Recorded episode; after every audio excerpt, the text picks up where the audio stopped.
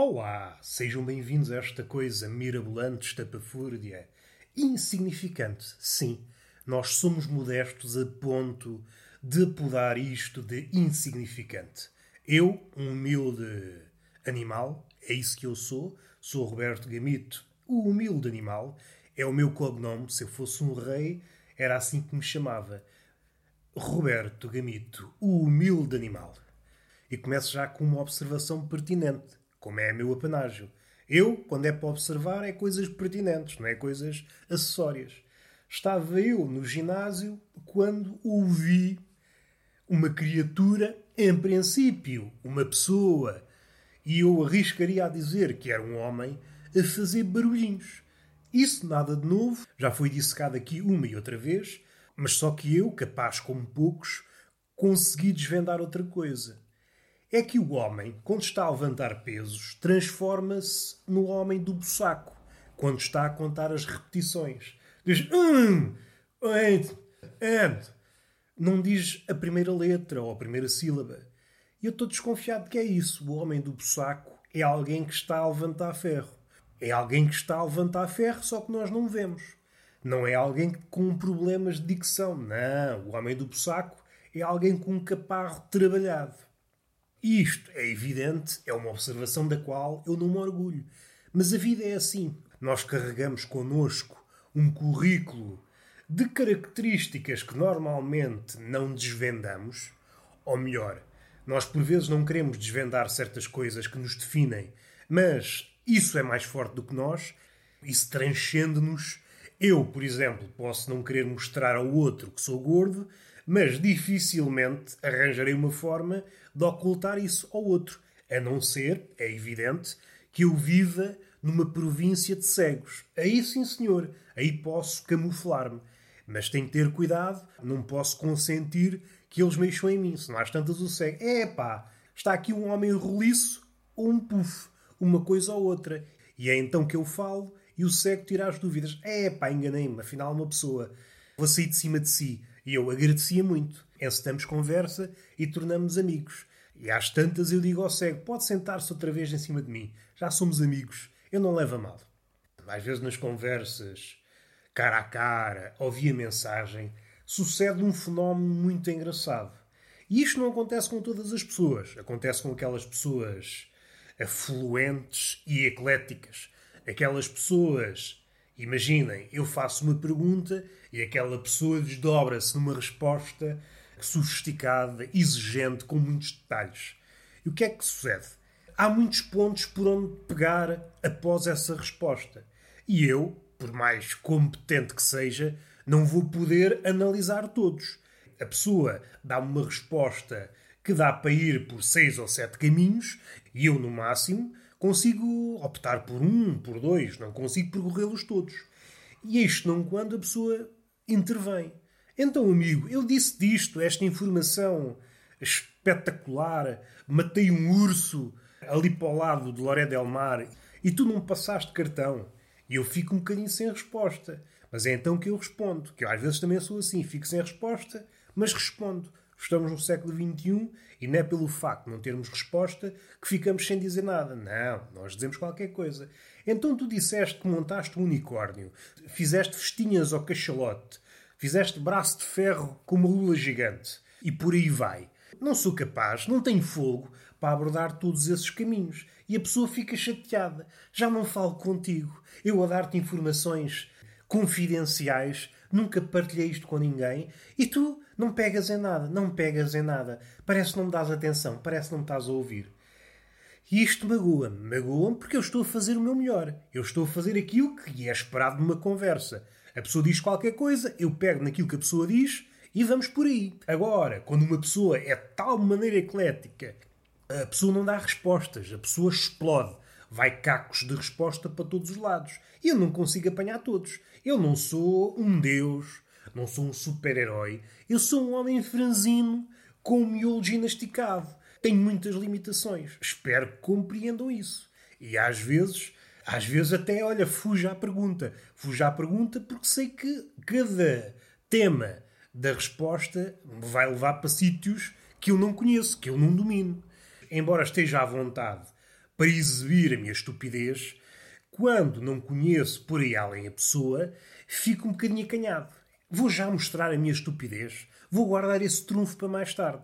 Eu gosto, eu gosto de mostrar a minha estupidez. Agora deixa-me pensar se isto faz sentido. Eu falando por mim, que eu gosto muito de falar por mim, por vezes estupidez é uma espécie de tombar da máscara. E eu gosto de guardar isso para a frente.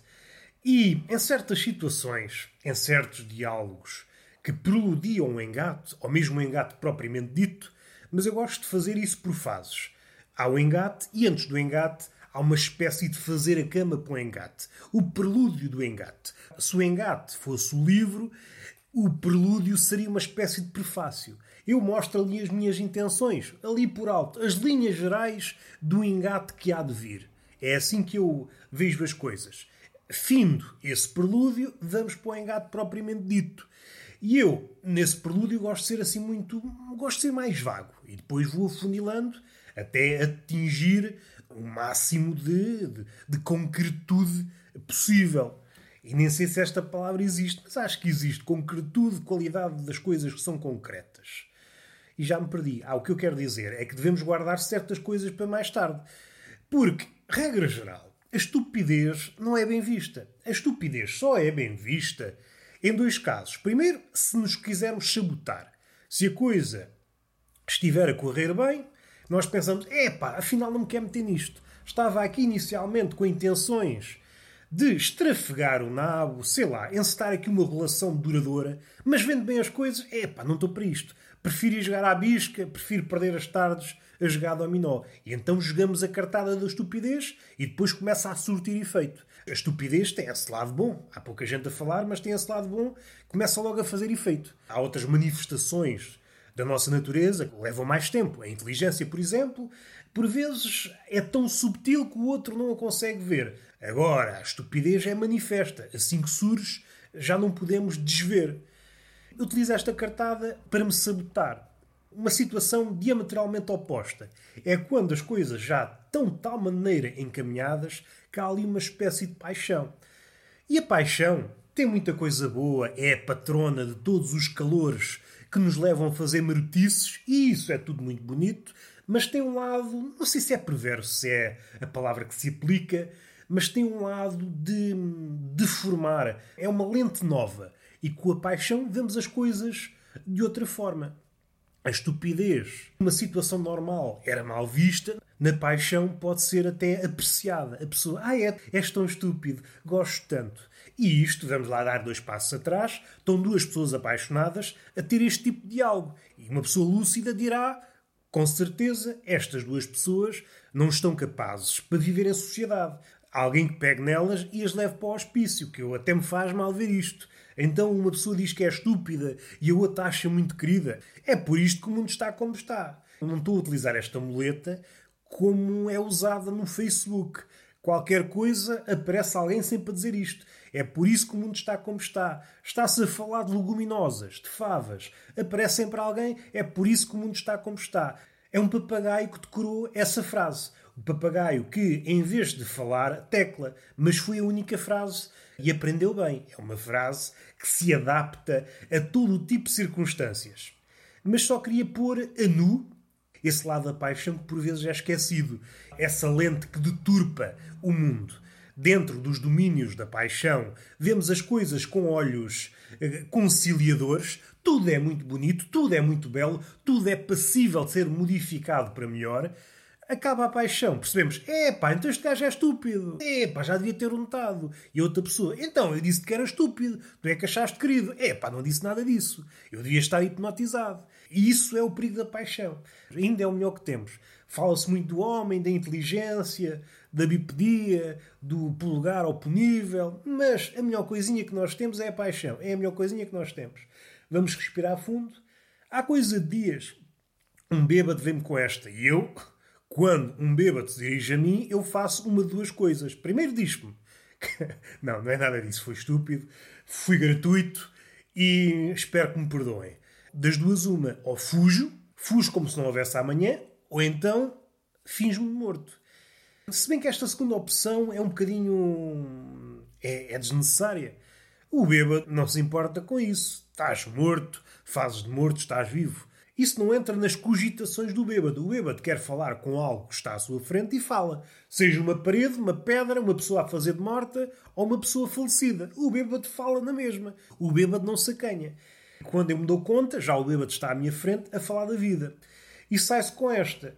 Isto é capaz de não haver assim tantas pessoas boas como isso. Desde o início dos tempos até agora. E eu, inocentemente, eu às vezes, só de me lembrar destas situações, dá-me vontade de esbufetear ao espelho, que é para ver a figura, a figura que eu faço antes e depois de levar a chapada. Porquê, meu bêbado? Porque se houvesse muitas pessoas boas, a esta hora, o céu já tinha ruído com o peso. E eu, é pá, tu queres ver? E eu fiquei surpreendido. No meio deste absurdo, no meio deste cenário, nada me preparava para aquilo. Uma ideia lógica. É verdade muito peso lá em cima, isto já tinha tudo ruído. E isto depois leva-me a certos sítios. Eu não comuniquei isto com o bêbado. Uma pessoa não pode falar com o bêbado. O bêbado já de si não precisa, não precisa de resposta. Vai continuando a falar até se cansar, o que normalmente demora muito tempo. Não podemos correr o risco de dizer qualquer coisa ao bêbado. O bêbado pensa, epá, tem aqui um ouvinte. E acampa ali à nossa frente e temos que conversar com ele três semanas. Nunca cometam esse erro. Mas o que é que eu pensei? Realmente faz sentido. O que me leva a pensar, se calhar há pai meia dúzia de pessoas no céu. Deus tem que dosear isto bem. Não é pelas boas ações, pelas más ações, é pela estrutura frágil do céu. Sempre que alguém está entre uma coisa e outra, Deus chega-se à frente, epá, sim senhor, tu portaste muito bem, na terra és visto como um santo, salvaste muitas pessoas, mas não posso ter aqui. Mais uma pessoa, mais uma pessoa no céu e esta merda vai lá para baixo. Eu, como sabem, eu sou o senhor, o grande, sou barrigudo, mais 50 quilos cá em cima e isto vai por aí abaixo. Eu sei que é chato, eu sei que levaste uma vida de privação com o intuito de chegares aqui e viveres uma eternidade descansada e tudo isso que ouviste é verdade. O paraíso é uma alegria, mas agora não podemos ter cá. Eu sei que é chato, olha, mas vais ter que ir para o inferno. É, pá, não me estava a calhar, diz a pessoa que por acaso é santa. Não me estava a calhar, mas a vida é assim. Mas isto não é vida, é a morte. Oh sabes lá o que é a vida e o que é a morte. Mas isto não é a morte, diz o santo. Deus, faz-te conta, porque eu é que sei. Se eu quiser que isto seja a vida e aquilo que aconteceu lá embaixo seja a morte, eu faço. É só estalar os dedos. Por isso, mais calminha, baixa-me lá esta crista. Só por isso já tenho uma justificação para te mandar para o inferno. Porquê? Porque fizeste este banzé todo. Então vês para aqui. Acabas de morrer, todo santo, como tu o dizes, e como asseveram as pessoas que ficaram na Terra, e a primeira coisa que fazes é discutir com Deus. Epá, mas isso cabe na cabeça de alguém. Epá, vai lá para baixo. Se queres discutir, discutes com o diabo e com o caralho te foda. Com o caralho te foda, diz o santo. Sim, com o caralho te foda. Isso é a linguagem para um Deus. Amigo, sou omnipotente. Se eu quiser, faço uma língua só à base de caralhos e de conas. Por isso, mais calminha. Vai para o inferno que é para não ver chatiços. Senão desfaço-te já todo. Está assim um bocadinho alterado. Para Deus, eu tinha outra imagem de si, diz o santo. Olha, calha bem, eu não tinha imagem nenhuma de si. Você não me diz nada. Estala aos dedos e a alma vai para o inferno. Vamos respirar fundo. Não aconteceu nada. Foi apenas... Deus passou-se da corneta. Temos esta ligação com, com Deus. Nós fomos feitos à sua imagem, mas não podemos levar isto de forma literal. É nesse aspecto que nós fomos feitos à sua imagem. Deus passa-se da corneta, assim como nós nos passamos. E está feito. É o podcast possível. Beijinho na boca e palmada numa das nádegas. Até à próxima.